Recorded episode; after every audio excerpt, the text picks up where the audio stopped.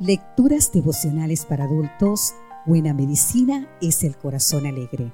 Cortesía del Departamento de Comunicaciones de la Iglesia Dentista de Gascue en la República Dominicana. En la voz de Sarat Arias. Hoy, 12 de febrero, los malentendidos. Proverbios 18:13.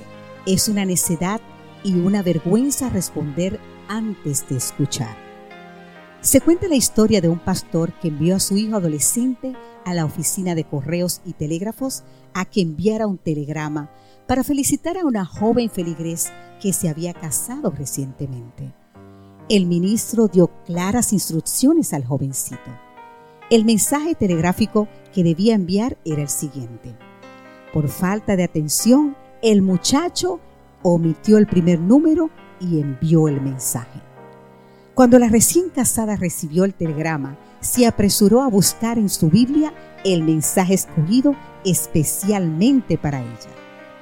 De no haber sido erróneo, el versículo habría sido hermoso y apropiado a la ocasión. En el amor no hay temor, sino que el perfecto amor echa fuera el temor. Primera de Juan 4:18. Sin embargo, el rostro de la joven quedó perplejo al leer el que ahora tienes no es tu marido. Juan 4:18. Muchos problemas interpersonales se derivan de una mala comunicación. Los que emiten el mensaje tienen en la mente una intención y un concepto que pueden ser muy distintos para el que los recibe.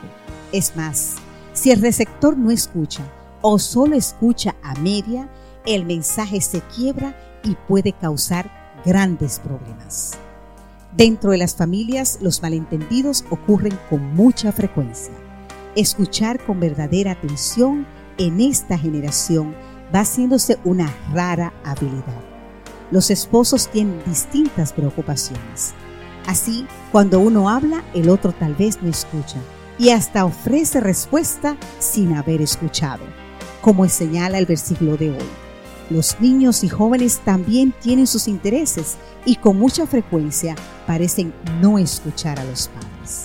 La escritura nos advierte que seamos prontos para oír y tardos para hablar, en Santiago 1.19. Pues escuchar es una bendición y ser escuchado produce un efecto terapéutico. En realidad, el amor es el mejor fundamento para la comunicación amaos los unos a los otros con amor fraternal. Romanos 12:10. Si amamos al interlocutor, no nos será necesario hacer un curso de técnicas de comunicación. Si nuestra postura es menos egoísta y más centrada en el otro, la comunicación ganará calidad. Hazte hoy el propósito de escuchar, de entender y de absorber por completo los mensajes que te presente tu hijo tu cónyuge, tu padre o madre, tu compañero de trabajo, tu vecino o tu amigo. Sobre todo, mira a tus semejantes como hijo de Dios, creados y redimidos por Él.